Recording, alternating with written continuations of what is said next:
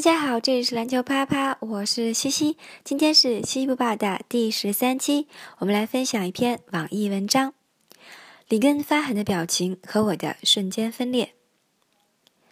因为采访行程的安排，前晚的京江大战我没能去现场观看。原本以为离开赛场那种特别容易受感染的紧张氛围，自己可以更淡定的在家看看比赛直播，但是我错了。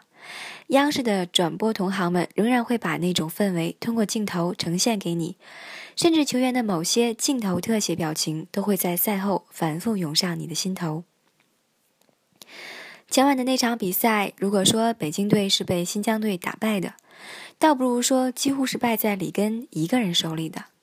只要他在场上，北京队对他的防守就会出现问题，新疆队就会连续得分。就像负责防守里根的孙悦说的那样，里根对北京队太熟悉了，熟到面对任何一个防守人，他都知道应该怎么摆脱，怎么去得分。第四节时，新疆队曾领先北京队两位数的得分，里根被换下场休息，因为之前新疆队的外线进攻多数都交到里根的手上，其他球员手感偏凉。北京队连续防守成功，进攻端也屡屡命中，一举将比分反超。最后一分多钟，比赛越发白热化，里根再次被换上场。北京球员都知道里根会去想办法跑位接球，但偏偏的里根总能轻松跑位成功，于是被北京队防线漏掉站在底底角的他，一个绝命三分球就将北京队拉回了解放前。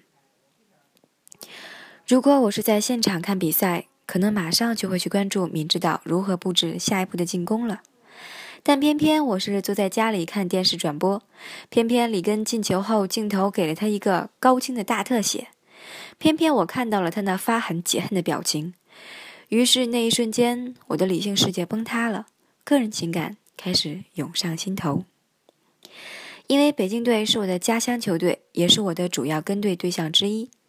工作这么多年，我对这支队伍的了解和喜爱非其他球队所能及。同样的，我对里根的关注同样超出了对一般球员的关注。于是，当昨晚那场比赛之后，我开始写里根的人物稿时，我感觉整个人都要分裂了。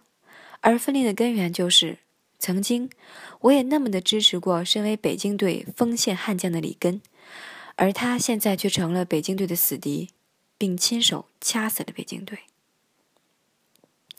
前段时间我在乌鲁木齐待了一周，报道了三场新疆队的比赛。休赛日我去找里根做了一次专访。他在北京打了三个赛季，大家本来就很熟，采访起来自然很顺利。在我原本的采访计划中是想避开他和北京队这一段的，因为我怕我们俩都觉得尴尬。但好在这个话题只是在采访的最后部分，因为我问他女朋友的事，而顺理成章的被他主动带了出来。因为他是北京人，其实我现在的情况也很纠结。我对北京这座城市是很有感情的。当我第一次在五棵松被人嘘完之后，会试着去理解。我觉得这没什么，这是人之常情。里根说。我问他：“你知不知道那些现在对你带着深深恨意的人，有可能就是曾经最喜欢你的人？所谓因爱生恨，大抵如此。”里根想了一下，十分真诚地回答道：“对。”所以我说都可以理解，如果我是一个球迷的话，可能也会有这样的反应，这些都能理解。里根语气顿了一顿，接着说：“但是我觉得更好的话，怎么说呢？做好自己的本职工作，把球打好，也算对得起现在喜欢我的球迷和曾经喜欢我的球迷。把球打好，全力以赴，也算对得起曾经喜欢过我的球迷。”在脑袋分裂时，突然想到了里根的这句话，我瞬间又恢复了平静。里根说的没错。